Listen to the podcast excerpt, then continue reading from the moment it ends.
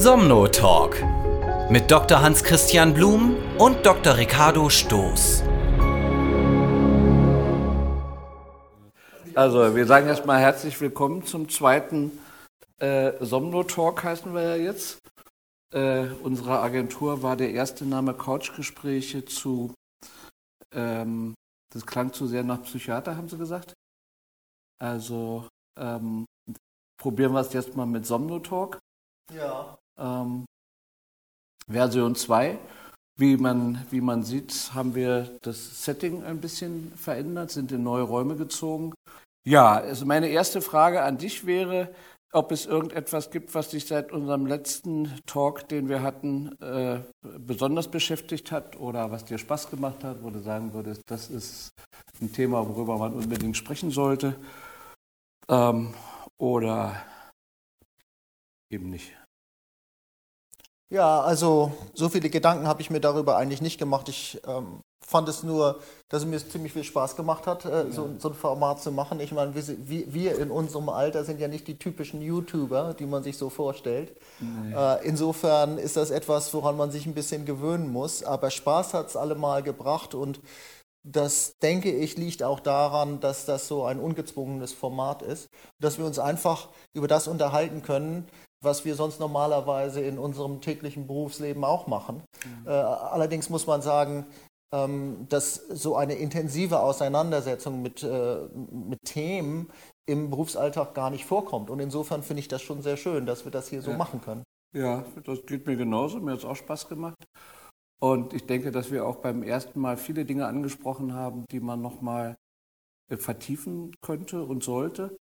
Wäre schön, wenn wir ein bisschen Feedback auch von unseren Zuschauern oder so dann mal bekommen würden, was wirklich interessiert. Da kann man ja dann auch nochmal konkret drauf eingehen. Ja, ähm, dann habe ich so ein paar, paar Sachen gesammelt. Da hatten wir äh, so besondere Fälle Schlaflabor, Neues aus der Technikwelt, Oximeter hatten wir vorgestellt, da ist jetzt nichts weiter zu, neu zu sagen, oder? Ja, ich schon was dazu zu sagen. Hast du Erfahrung? Äh, ja, ich habe das äh, ah, selbst benutzt und ähm, muss sagen, dass die Aufnahme funktioniert, aber ich habe den Eindruck, dass so, sowohl in der Herzfrequenz Darstellung und auch noch wichtiger in der Sättigungsdarstellung ziemlich viele Artefakte drin sind. Das heißt, ähm, ich habe einen Abfall, ich sehe bei mir selbst einen Abfall der Sauerstoffsättigung, der so eigentlich nicht sein kann. Hatte ich auch. Ja, ich ja. habe so ein bisschen die Befürchtung, dass leichter Druck oder irgendwie eine Umstellung der Hand oder so während des Schlafes dann zu Artefakten führt. Mhm. Ja, ja ich, ich habe auch damit geschlafen und genau, ich habe natürlich hypochondrisch, wie ich bin, erstmal gedacht, mit mir stimmt was nicht. Ja, Aber genau das gleiche habe ich auch gedacht. Aber und ich habe gedacht, ich muss das jetzt ja. mal ja. überprüfen, indem ich an der anderen Hand noch einen anderen Oximeter habe und dann das okay. mal überprüfe. Ja, das muss ich auch mal machen. Äh, gut, also da müssen wir nochmal gucken. Also die positive Nachricht von dem Ring, ich habe es ja einer Kollegin den Ring gegeben, deren Mann schwer an Covid erkrankt ist zu Hause und der selber auch Kollege ist und verständlicherweise nicht ins Krankenhaus wollte. Und dem habe ich halt geraten, wenigstens die Sättigung zu monitoren und das hat er auch gemacht. Und leider musste er dann eben doch ins Krankenhaus, weil die Sättigung abgefallen ist, was er selber wirklich auch nicht gemerkt hat. Mhm. Aber das, denke ich, wirst du an dem Gerät sehen das erfasst können. Ist. Ja, ja mhm. das sieht man. Mhm das sind ja dann Artefakte, schwanken ja stark. Und ja. so, wenn das abfällt und nicht mehr genau. hochgeht, dann ja. weißt du, ja. das ist äh, real. Äh, ja, was hat es noch gegeben? Ähm, ich habe einen Artikel gelesen in, in meinem äh, Lungenärzte-Journal, in dem amerikanischen, bin ja in der amerikanischen Gesellschaft drin.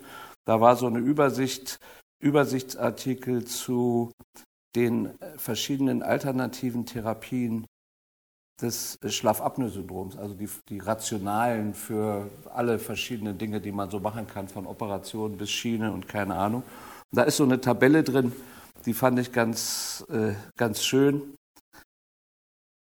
äh, und ganz interessant, weil sie die Evidenz dieser verschiedenen Maßnahmen nochmal, also welche Artikel es gibt und äh, wie eigentlich die Evidenz da, äh, welche Quellen es gibt, einfach aufgelistet. Und für mich ist es, glaube ich, so gefühlt jetzt nichts Neues, aber es stellt nochmal wirklich den, äh, den Stand der Dinge dar, dass halt für viele der vermeintlich möglichen alternativen Therapien zur CPAP-Therapie doch relativ schwache Evidenz nur da ist oder die Daten eben nicht so besonders gut sind. Oder wie siehst du das? Ja, ich sehe das ähnlich. Also ich habe den, äh, ich hab den Artikel, das, was du mir da geschickt ha, äh, hast, ha, äh, gelesen. Und äh, so der Ansporn für den Artikel aus meiner Sicht ist gewesen, ja, wenn wir uns jetzt wirklich mal angucken, wie viele Menschen, die auf CPAP eingestellt wurden, wie viele bleiben dabei wie viel, und wie viele nutzen das auch wirklich kontinuierlich über die Nacht und über verschiedene Tage und dann in, einer, äh, in, einem, in einem langfristigen Follow-up über Monate und über Jahre.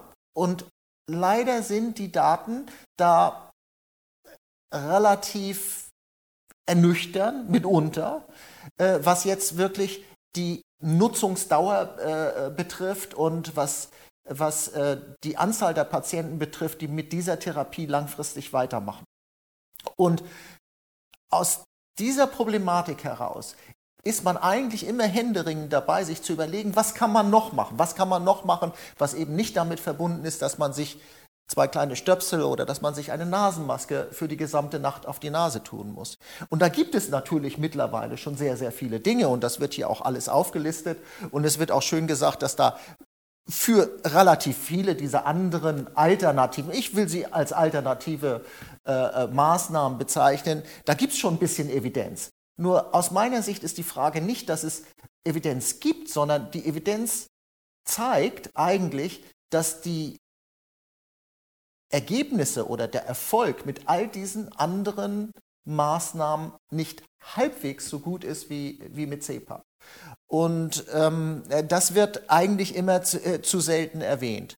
Da gibt es die verschiedensten Dinge, aber am, am Ende des Tages äh, ist man sich in vielen Fällen gar nicht mal sicher, ob man ein Therapieziel erreicht.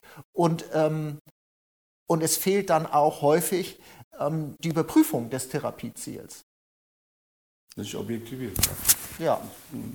Wobei die, ich mich frage, bei der, bei der CPAP-Therapie, da ist man sich ja, denke ich, schon einig, dass das mal der primäre Standard ist, mit dem man beginnen sollte und dann eben die anderen Alternativen kommen, dass die Adherenz, also das Akzeptieren der Therapie auf Dauer von äh, sehr unterschiedlich sein kann, je nachdem, wie die Therapie begonnen wird und wie das Setting zu Beginn ist. Also ich kenne sich in den USA besser aus, aber so viel ich weiß, ist das auch viel ohne viel medizinische Betreuung eine durch ohne, ohne viel medizinische Betreuung eingeleitete Therapie. Also man hört so, dass viele Patienten über OPS ihr CPAP-Gerät geschickt bekommen ja, ja. und die, äh, die Diagnose als Ferndiagnose gestellt ja, wird und, und, und. Und da ist es dann auch nachvollziehbar, dass gerade zu Beginn der Behandlung die Therapieadherenz eben nicht gut ist. Wir wissen ja auch von unseren Patienten, dass am Anfang eine intensivere Betreuung da sein muss und auch ein häufiges, häufigeres Sehen der Patienten, damit man eben die, die Therapie auf, in diese erfolgreiche Schiene auf Dauer bringen kann. Genau. Das ist das eine und das andere ist die, die technische Betreuung der Patienten, von der ich glaube, dass sie sehr unterschätzt wird. Auch bei uns hier äh, in Deutschland. Also ein, wir haben zwar hunderte von CPAP-Masken, aber je nachdem, zu welchem Versorger der Patient kommt und wie am Anfang die Maske angepasst wird und eingestellt wird, wird sich auch da dadurch maßgeblich entscheiden, ob die Therapie am Anfang akzeptiert wird oder nicht akzeptiert wird. Ich erinnere nur, da haben wir beim letzten Mal schon drüber gesprochen, an den Wechsel von Nasen auf Mund-Nasen-Masken ohne Rücksprache mit dem Schlaflabor oder sonst irgendwie. Das sind alles Dinge, die dann am Ende dazu führen, dass die Therapie nicht funktioniert. Ja, das ist richtig. Und äh, es gibt wissenschaftliche Untersuchungen darüber, die ganz klar zeigen, dass die erste Woche äh, in, äh, in, mit dem Beginn der äh, CPAP-Therapie ganz entscheidend ist. Weil in der ersten Woche, wenn die Patienten dann versorgt sind und mit ihrem Gerät und mit ihrer Maske nach Hause gehen, wenn sie dann Probleme haben und sie nicht weiter unterstützt werden, dann das Gerät in der Ecke landet. Ja, und es kann schon mal sein, und, und, und besonders dann, wenn irgendeine Maske routinemäßig Patienten geliefert wird, die sie dann tragen sollen, dass die Maske einfach nicht passt. Das heißt, dass der Patient Leckagen mit dieser Maske hat, dass die Luft, äh, die aus dem Ventil rauskommt, zu kalt ist und das dann letztendlich dazu führt, dass es zu Therapieabbrüchen sehr früh kommt. Und aus dem Grunde ist es eben wichtig, den Patienten da zu begleiten und auch am Anfang äh, der Therapie engmaschigere Kontrollen zu machen, damit die Patienten da nicht durchs Netz fallen. Ja, ich glaube, da sind wir ziemlich gut. Das muss man ja mal äh, äh, mal sagen. Und die, die Daten der, der Therapieadherenz auch auf Dauer, dass man dem Patienten helfen kann, ich, also die sind sicher 80 Prozent sicher. Und ähm, das finde ich im Vergleich zu vor 20 Jahren, als wir angefangen haben, schon richtig gut.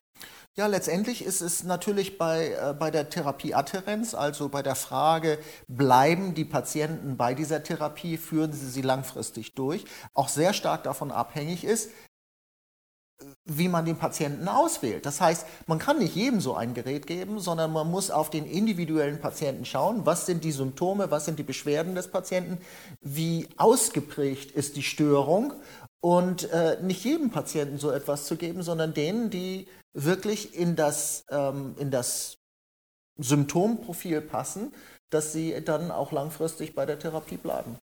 Ja. Wobei man auch sagen muss, wir sind ja traditionell auch ein Schlaflabor äh, durch dich, das äh, durchaus die Alternativen zur CPAP-Therapie sehr pflegt und, äh, und auch bewusst und viel einsetzt.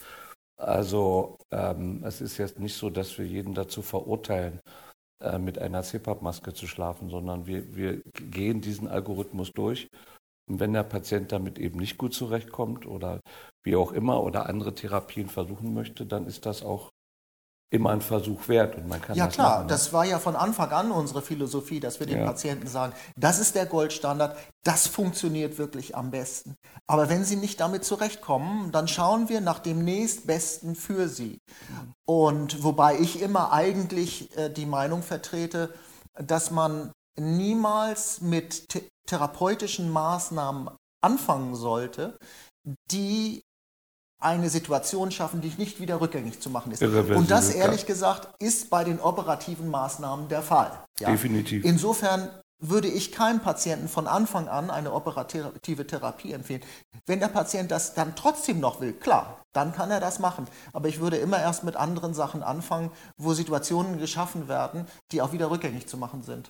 Zumal mein Eindruck ist, und vielleicht gibt es auch Daten drüber, du weißt das vielleicht, dass die, die subjektive Einstellung des Patienten vor, zur Therapie, bevor man sie beginnt, überhaupt kein, ähm, kein Signal dafür ist, ob er damit wirklich gut zurechtkommt oder nicht gut zurechtkommt. Ich will damit sagen, es gibt Patienten, die sagen, kommen Sie mir bloß nicht mit so einer Maske. Und wenn man sie dann aber davon überzeugt und ihnen erklärt, wie das funktioniert, dann sagen die nach vier Wochen, Gott sei Dank habe ich das gemacht und ich möchte unbedingt dabei bleiben. Genau wie es das Umgekehrte auch gibt. Patienten, die sagen, mein Bruder hat das schon und alles wunderbar und ich will das jetzt auch und die kommen nach vier Wochen wieder und sagen, das geht gar nicht. Ja, genau. Und, ja. Äh, und, und, und eine Patientengruppe, die ich besonders interessant finde und die hast du sicherlich auch gehabt, ist der Patient, der bei uns im Schlaflabor, habe hab ich gerade im, im letzten Monat zwei Patienten gehabt, der Patient, der vor Jahren zu uns ins Schlaflabor gekommen ist, dem wir eine CPAP-Maske empfohlen haben, der sie vielleicht auch bekommen hat, aber sie dann in die Ecke gestellt hat, kommt nach fünf bis zehn Jahren wieder zurück und sagt, nee, ich will das nochmal versuchen. Gibt es immer häufiger. Ja. Ich glaube, es liegt auch daran, dass es langsam zu einer etwas normalerem in der Bevölkerung geworden ist. Jeder kennt so jemand, der eine Maske hat, ist so ein bisschen wie Brillenträger, so wie wir beide. Äh, äh, ab einem bestimmten Alter kennt, hat jeder einen Freund oder ein paar Freunde, die eben in der CPAP-Maske geschlafen haben. Macht ist keine, äh, nicht so wie vor 20 Jahren eine Attraktion, wo man denkt, das wäre jetzt irgendwas ganz Besonderes. Ja, klar. Wo sich dann Menschen geschämt haben, dass sie, wenn ja, sie ja. irgendwie auf einen Wanderurlaub mit anderen gehen und äh, in einer Hütte schlafen, wo, dass sie sich dann sowas aufsetzen müssen. Aber ehrlich gesagt, die anderen sind auch sehr häufig ähm, fordern sehr häufig, dass sie ihre CPAP-Geräte mitnehmen sollen, ja, weil ja. sonst machen ja, sie selbst Aus guten kein Gründen. Auge zu. Ähm, mir ist noch was aufgefallen, äh, ich habe einen Artikel gelesen, auch da in, in meinem Journal, ein, eine Fallbeschreibung. Etwas, wo ich zugeben muss, dass mir das nicht so äh, parat war, dass äh, Medikamente, die man zur Antikoagulation, also gerinnungshemmende Medikamente, die in der Kardiologie eingesetzt werden, insbesondere eins, Ticagrelor heißt das, äh, zu zentralen Apnoen führt. Hier ist so ein Beispiel drin von einem Patienten mit den Bildern, hatte ich dir auch geschickt. Äh, Ticagrelor heißt das, in, in Deutschland als brillig ähm, relativ verbreitet. Das kann eine relativ schwere Schlafstörung auslösen. Und hier ist so ein Fall beschrieben, wo durch Absetzen des Medikamentes sofort alles wieder gut war, also durch Umstellen. Das fand, ich fand den Fall sehr beeindruckend. Der, der Fall ist äh, unheimlich beeindruckend. Ja. Es ist äh, natürlich nur ein Case Report. Es ist natürlich nur ein Ist klar, ein beschriebener aber Fall. Ist, gibt, ist aber, dir was bekannt darüber? Äh, und, und mit nur einem beschriebenen Fall ist es mitunter sehr, sehr schwierig, Kausalität herzustellen. Aber auch mit diesem Einfall haben sie die Kausalität, zumindest an diesem Fall, sehr schön dargestellt, indem sie ein On-Off-On-Experiment gemacht ja. haben. Und äh, das zeigt eindeutig eigentlich aus meiner Sicht, dass, äh, dass, äh, dass eben die zentrale Apnoe durch dieses Medikament verursacht worden ist. Ähm, das Interessante bei dem Patient hier war ja, glaube ich, dass das ein CPAP-Patient war. Ja, ja. Der ja, eigentlich CPAP-Therapie hatte und der, plötzlich sich wieder müde gefühlt genau, hatte. Der hatte eine obstruktive Schlafapnoe. Genau. Ja. Hatte einen Herzinfarkt oder hat einen Stent bekommen, hat deswegen dieses Medikament von seinem. Das ist ja keine seltene Konstellation. Solche Patienten haben wir auch. Und dass man da, der Kardiologe, der Hausarzt, wir daran denken müssen, Mensch, vielleicht liegt es daran, ähm, Dafür habe ich es mitgebracht. Vielleicht das jetzt so, und, und, und, und, und, äh, und dieser äh, Platelet-Aggregationshemmer äh, wird vielfach eingesetzt? Ich kann dir jetzt keine Zahlen sagen, aber er ist jedenfalls nicht unüblich und in Deutschland auch bekannt. Also ist auf dem Markt in Europa. Ja. ja. Da muss man die Kardiologen fragen. Ich weiß auch nicht, ob das eine äh, Substanzklassen oder ob nur dieser eine das macht. Das kann ich dir nicht sagen. Mhm. Ähm, ich habe versucht, das so auf die Schnelle rauszukriegen. Hm. Aber es gibt, es gibt ja einige Medikamente. Interessanterweise hat im, auch im, im European Journal, also relativ großen Zeitschrift, ein äh, Kollege, den wir beide kennen, zu dem Thema äh, publiziert, zu zentralen Apnoen. Ähm, ja, das ist der Kollege Randerath, glaube ich. Genau, ja. der mhm. Randerath. Mhm. Und da könnte man ja nochmal gucken. Aber ich fand es nur interessant, weil ich glaube, das ist sowohl für Patienten wie für äh, Kollegen interessant, daran zu denken, dass bestimmte Medikamente erhebliche Atmungsstörungen im Schlaf machen. Wenn du nicht dran denkst, findest du das nie. Da kommst ja. du nicht drauf. Hm.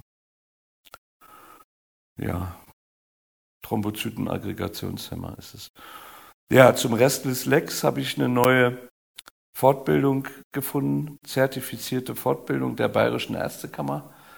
Es gibt ja keine neue Leitlinie bis jetzt. Also eine ganz aktuelle. Die ist immer noch nicht veröffentlicht, so viel ich ja. weiß.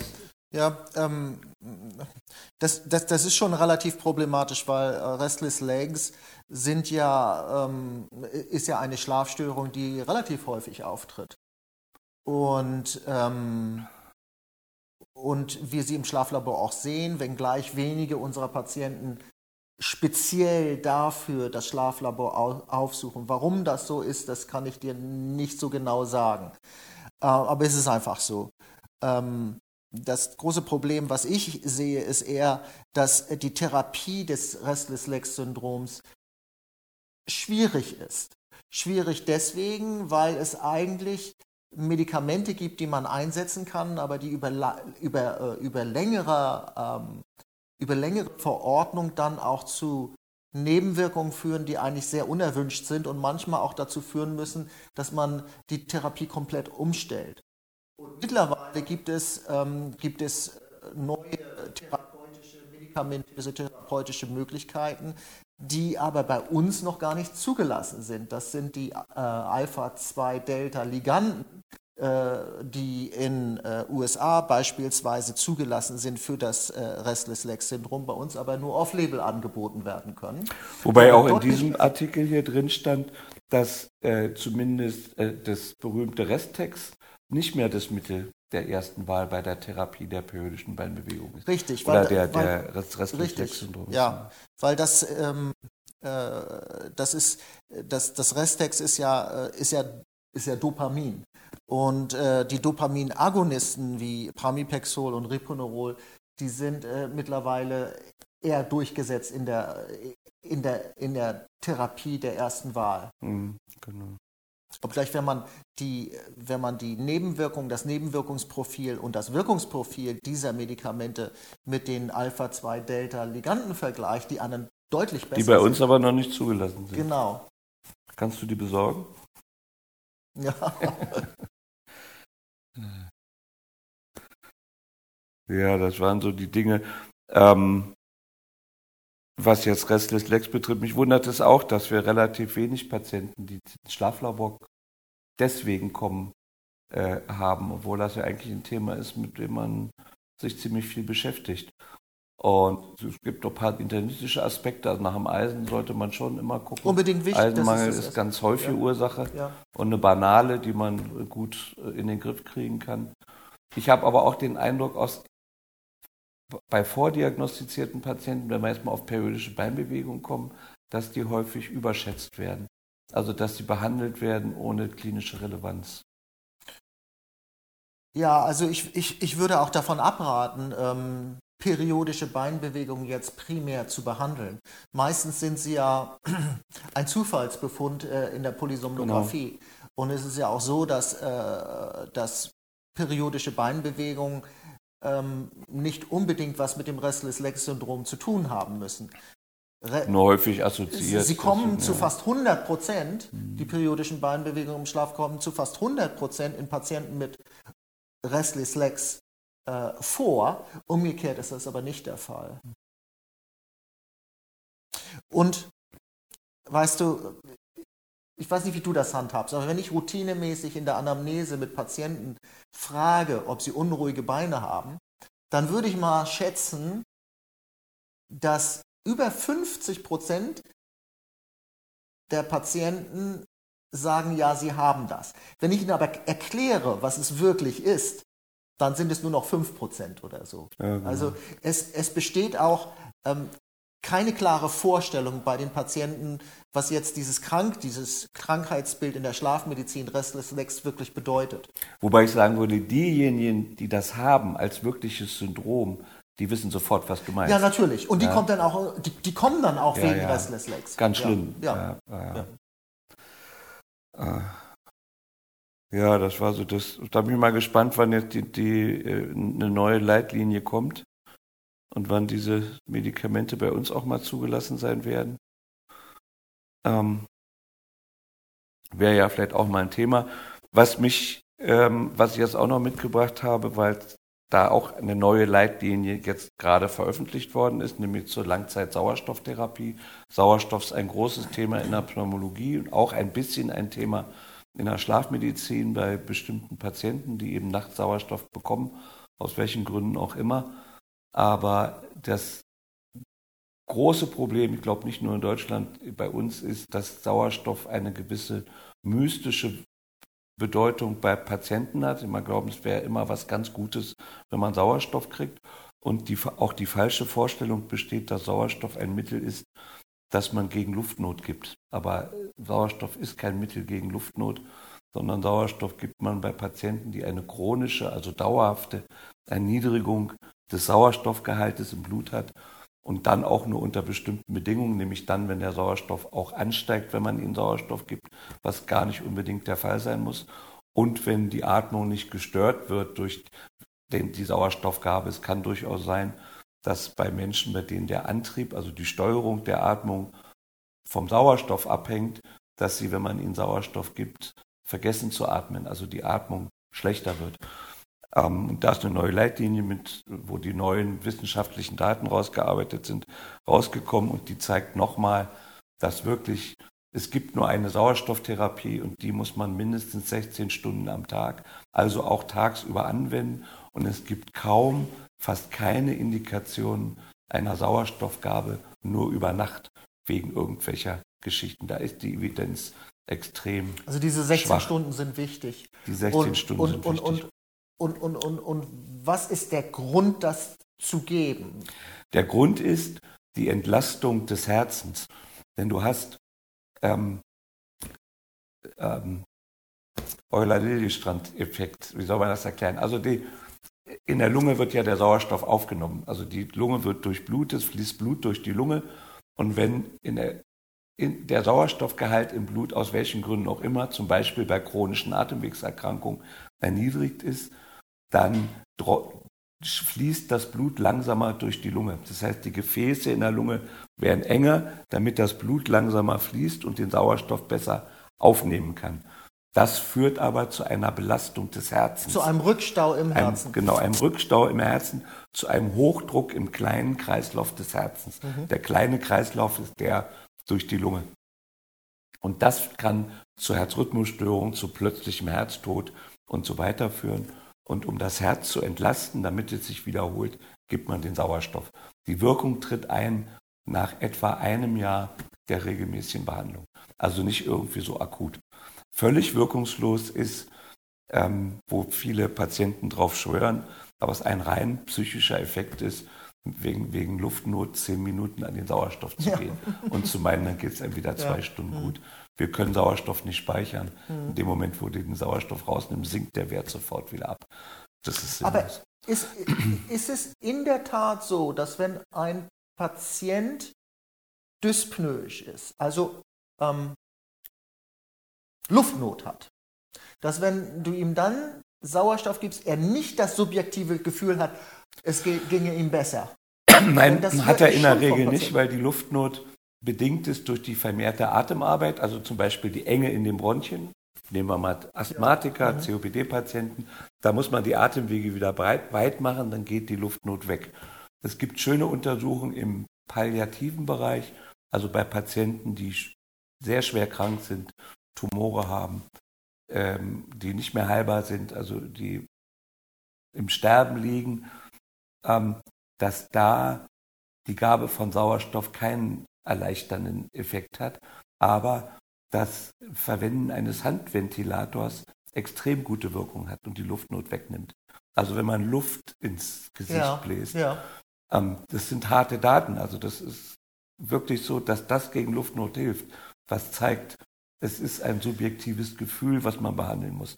Wir behandeln Luftnot mit Opiaten zum Beispiel dann auch, um den Lufthunger zu senken. Sauerstoffgabe ist nur, nur durch den Placebo-Effekt wirksam. Kann man dann auch machen.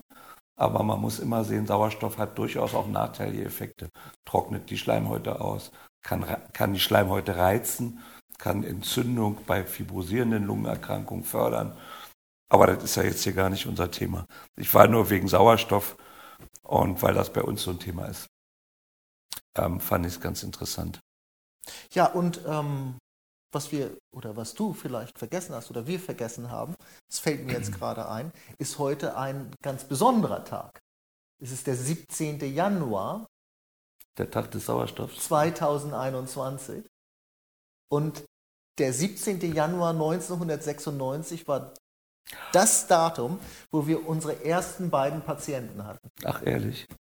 Wahnsinn. Ja, dann trinken Ja. wir mal ein bisschen Selter da drauf. Prost. ja, Hermannstraße 52. Ja, da hat das angefangen. Du warst noch voll in Stanford und bist immer äh, zwei Wochen rübergekommen. Ja, genau. So. Hm. war in den USA und bin immer zwei Wochen hier rübergekommen und dann wieder zurückgefahren, um weiter mit Gimino an irgendwelchen Studien zu arbeiten. Ähm, aber es war schon schön, wieder zurückzukommen nach Deutschland, um da dann auch mehr wieder klinisch tätig zu sein und weniger wissenschaftlich. So ungefähr drei Monate nachdem du da angefangen hast. Ich habe ja immer Anträge bei den Krankenkassen zur Kostenübernahme für Schlaflabor und CPAP-Einstellungen gestellt. Ich weiß nicht, ob du dich daran erinnern Ich kann mich sehr gut daran erinnern, ja. Und das haben wir dann immer begründet. Und also es waren, waren immer echt Kämpfe, die wir für unsere Patienten da gekämpft haben. Und ich habe dann, ich glaube, es war drei Monate, war eine Zeit danach, habe ich einen Anruf in die Sprechstunde bekommen und dann sagte äh, die Mitarbeiterin, da will sie jemand unbedingt sofort sprechen. Und er sagt, er wäre der, wär der Direktor der Krankenkasse. Es war die größte gesetzliche Krankenkasse, die wir hier in Hörde hatten. Ja. Und das war der Direktor dieser Krankenkasse. Und er sagte mir, Blum, Ihnen werden wir das Handwerk legen. das werde ich nie vergessen. War ein junger Arzt. Ich hatte Angst. Ja, ich dachte, was. Äh, ja. Äh, weil ja. wir immer diese Anträge gestellt haben und eben das lästig wurde, äh, dass die die da ständig bearbeiten müssen. Dann haben wir ihn eingeladen. Der war im Schlaflabor, hat sich das angeguckt und das Ende der Geschichte war, der hatte drei Monate später CPAP. und das ja. war unser Glück. Wer weiß, was sonst gewesen wäre. Aber so war das damals. Es gab ja auch viele viele Kollegen in der Nachbarschaft, die Schlafmedizin noch nicht kannten. Das war noch wirklich, äh, war unter, bei, unter den Eingeweihten schon lange kein Neuland mehr. Also man wusste schon seit einigen Jahren, gibt Schlafapnoe und gab ja auch schon CPAP-Geräte und damals war, war irgendeine deutsche Firma ja auch ganz groß da noch. Äh. Du, ich möchte behaupten, dass es jetzt noch Kollegen gibt, die nicht so richtig wissen, was Schlafapnoe ist. Oder? Bist du der anderer Meinung? Ja, ich würde nie anderer Meinung sein als du, kann sein. Also es ist jedenfalls seltener. Ich kann es mir ja, nicht mehr ja, so ja. richtig vorstellen, weil das mag sein, ja. Bei manchen ist das noch so. Interessant ist, wie die Interessen, wie das so kommt, dass die Kollegen das kennen, sage ich mal. Ja? Also es gibt die, die hausärztlichen Kollegen, also einmal ist es so, es gibt viele Kollegen, die sind einfach in dem Alter, wo sie selber auch schlafbezogene Atmungsstörungen häufig ja, haben. Stimmt. Das ist ja nun mal nicht selten. Also die kann man ja schon mal rausnehmen, aber die hausärztlichen Kollegen, die wissen mittlerweile, wenn jemand müde ist und schnarcht und er hat Bluthochdruck und so, dann gehen da schon alle Lampen an. Ja. Das ist nicht mhm. mehr so wie früher. Mhm. Da wird da auch nachgeguckt. Das ja. ist, ist die Regel. Und bei den zahnärztlichen Kollegen ist, sie sehen einen Markt für Schnarchbehandlung und so weiter, deswegen kennen sie das dann auch. Ja. Und äh, sehen das mehr von der anderen Seite, weil da gehen ja Patienten oder Menschen hin, die meinen, sie haben keine Krankheit, sie schnarchen nur und das Schnarchen ist ein soziales Problem. Und die Verantwortungs auch verantwortungsbewussten zahnärztlichen Kollegen, das sind ja auch die meisten, die schauen dann eben erstmal, liegt eine behandlungsbedürftige schlafbezogene Atmungsstörung vor uns und von daher kennen die das dann auch. Mhm. Also ist schon so. Jo, ähm, wir kommen immer mit den Zeiten super gut hin. Ich habe jetzt noch das äh, letzte, war auch eine Studie, da geht es aber um nicht invasive Beatmung, also nicht um Schlafapnoe-Patienten, sondern schwere COPD-Patienten, die ähm, beatmet werden. Also nicht invasiv beatmet, um die Atemarbeit äh, in die nicht Arbeit invasiv Arbeit beatmet, kannst du das erklären mal? Ja, ähm, also die Behandlung der, der Schlafapnoe, was wir hauptsächlich machen, ist ja nur eine, ein Offenhalten der Atemwege durch einen leichten Druck beim Ein- und Ausatmen, der verhindert, dass ja. die Atemwege kollabieren. Mhm. Ähm, etwas völlig anderes ist die nicht-invasive Beatmung. Das heißt, da wird die Atmung durch ein Gerät, durch eine Maschine aktiv übernommen. Das heißt, der Mensch selber soll nicht mehr atmen, sondern die Maschine übernimmt die Ein- und Ausatmung. Das ist sinnvoll für Menschen, die sehr schwere Atemwegserkrankungen haben, die sehr viel Atemarbeit bedeuten mhm. und sich tagsüber durch dieses anstrengende Atmen erschöpfen. Und wenn man nachts ihnen das Atmen abnimmt, das muss man ein bisschen üben, dann erholt sich die Atemhilfsmuskulatur über die Nacht und den Patienten geht es tagsüber sehr, sehr viel besser und sie leben auch länger und also es hat eine ganze Menge wirklich positive Effekte. Wir wissen durch deutsche äh, Kliniker, die das entwickelt haben, man, dass man anfangs zu niedrige Drücke hatte bei der Behandlung. Das sind die Freiburger sind da ganz groß gewesen weltweit. Mhm. Und die haben eben gezeigt, dass man mit viel höheren Drücken, als wir sie verwenden, im Schlaflabor arbeiten muss. Deswegen haben viele dieser, viel mehr von diesen Patienten Mund-Nasenmasken und eben nicht nur Nasenmasken, mhm. weil der Mund halt. Also das Prinzip dabei äh, ist doch, dass die Lunge über das Gerät, was angewendet ist, mit Luft gefüllt wird. Anders bei CPAP. Bei CPAP wird ja gelangt die Luft, die von dem CPAP-Gerät kriegt, gar nicht in die Lunge rein. Sie bleibt in den oberen Atemwegen und erhöht da nur den Druck, damit Ja, ja, genau. die Muskeln nicht äh, zusammenfallen können. Und, ja, und das und, ist eine, man darf nicht dagegen atmen, deswegen muss der Patient das auch ein bisschen lernen. Das ist, ist etwas komplizierter, aber es ist eine, für einen kleinen Teil der schwerkranken COPD-Patienten ist es eine wirklich gute Therapieoption. Ich habe eine, die da. aber eigentlich wolltest du, ich habe dich unterbrochen, du wolltest was anderes. woll- Ja, hier ist, hier ist so eine Untersuchung rausgekommen. Da hat man für diese Patienten auch mit Mund, also Nasenmasken Ach so, und Mund-Nasenmasken. Das war mir auch nicht so ganz klar, dass es überhaupt so viele Patienten gibt, die trotz dieser hohen Drücke auch mit Nasenmasken ganz gut zurechtkommen. Und trotz der hohen Drücke kommen sie damit gut zurecht Ja. und die Luft entweicht nicht äh, sofort aus dem Mund. Genau. Ja. Und das fand ich ganz interessant. Wir haben 50 Minuten, das ist ungefähr, also ziemlich genau das, was wir letztes Mal auch haben. Das scheint so unser Format zu sein, würde Ja, ich genau. sagen. oder? Und äh, die SD-Karte, die Mini-SD-Karte, die wir jetzt haben, die schafft auch nicht viel mehr. Gut, passt ja auch. Ich finde auch, man kann jetzt ruhig sagen, jetzt machen wir Schluss. Ähm, wir hatten am Anfang schon gesagt, vielleicht wäre es schön, wir machen mal ein wirklich Themenstunde und zwar zum Thema Upper Airway Resistance Syndrom, weil das etwas ist, was dir und uns damit besonders am Herzen liegt, dass man das kennt und zu dem es auch sehr viel zu erzählen gibt. Und ich glaube auch, dass deswegen ein sehr dankbares Thema wäre, weil es sowohl für Patienten als auch für Kollegen sehr interessant sein könnte, Ja, das Und- kennenzulernen. genau. Und äh, da ist auch viel im Fluss. Äh, ich habe jetzt ähm, in der Neuauflage der Principle and Practice of Sleep Medicine das Kapitel neu geschrieben für Upper Airway Resistance Syndrom.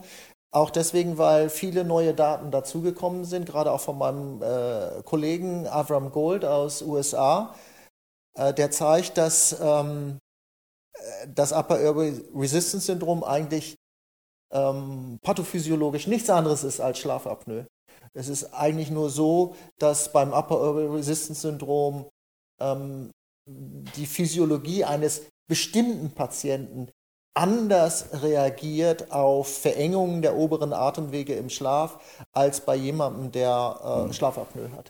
Und, und, und, und, und, und diese andersartige äh, Reaktion darauf ist unheimlich interessant, weil sie zeigt auch eindeutig, dass diese Patienten ähm, permanent im Schlaf aktiviert sind, was man in den Hirnströmen sehen kann, aber auch zusätzliche Beschwerden haben, die Patienten haben mit psychosomatischen Erkrankungen, wie beispielsweise, ähm, wie beispielsweise Irritable Bowel Syndrome, also Reizdarm beispielsweise. Ähm, äh, die, die fallen also in eine Klasse, wo das Gehirn anders reagiert, mit Stress reagiert und äh, dann auch diese, dieses typische Beschwerdebild schaffen. Also schon ein anderer Typus. Aber die zugrunde, wenn ich das jetzt richtig verstehe, die primäre Pathophysiologie ist zumindest sehr ähnlich. Die ist, die, die, ist, die ist ähnlich, die ist sogar die gleiche, nur sie antworten anders darauf als Patienten mit Schlafapnoe. Du könntest fast sagen, dass Patienten, die eine knackige Schlafapnoe haben, also viele Atemaussetzer haben, das Gehirn nicht mehr so elastisch auf diese Belastung der Atemaussetzer im Schlaf reagiert. Und bei Patienten mit Upper Airway Resistance Syndrom reagieren die überschießend. Die kriegen gar keine die kriegen gar keine Atemaussetzer, weil das Gehirn sofort, ähm, sofort Gegenmaßnahmen ergreift, äh, um, die, um, um den veränderten Luftfluss durch die oberen Atemwege zu. Also steuert so stark dagegen, Genau. dass die Gegensteuerung Ja. das eigentliche Ja. Problem wird, ja, so ungefähr. Ja, ja, Interessant, ja. Ja, sollten wir mal machen. ja. Ähm, mhm. machen wir nächste Mal. ja gerne. Ansonsten, ja, sagen wir mal. Und dann natürlich haben wir auch äh, das große Gebiet der Insomnien, das wir irgendwie abdecken müssen. aber Das können wir auch immer wieder machen. Ich würde vorschlagen, vielleicht probieren wir das mal, dass wir das nächste Mal nur zehn Minuten so ein paar aktuelle Themen wieder machen. So ganz, was wir jetzt die ganze Zeit gemacht haben, ganz kurz. Und dann ähm, zu einem Hauptthema übergehen, wo du vielleicht auch ein paar Daten präsentieren kannst oder ein paar Bilder zeigen oder so. Das wäre ja auch ganz schön. Du hattest es anfangs schon angesprochen, dass es ja vielleicht sein kann, dass wir Rückmeldung kriegen über das, was wir hier besprechen. Vielleicht auch von Patienten, die interessiert sind, die sich sowas angucken oder Kollegen. Und je nachdem, wo wir das dann letztendlich platzieren, wo die Patienten und Kollegen darauf zugreifen können, wir dann vielleicht Links machen sollten mit äh, Rückmeldungen und vielleicht auch mit Fragen, die wir dann Auf jeden Fall. In, in, in, äh, in zukünftigen Treffen dann äh, explizit beantworten können. So machen wir das. Dann sagen wir mal vielen Dank.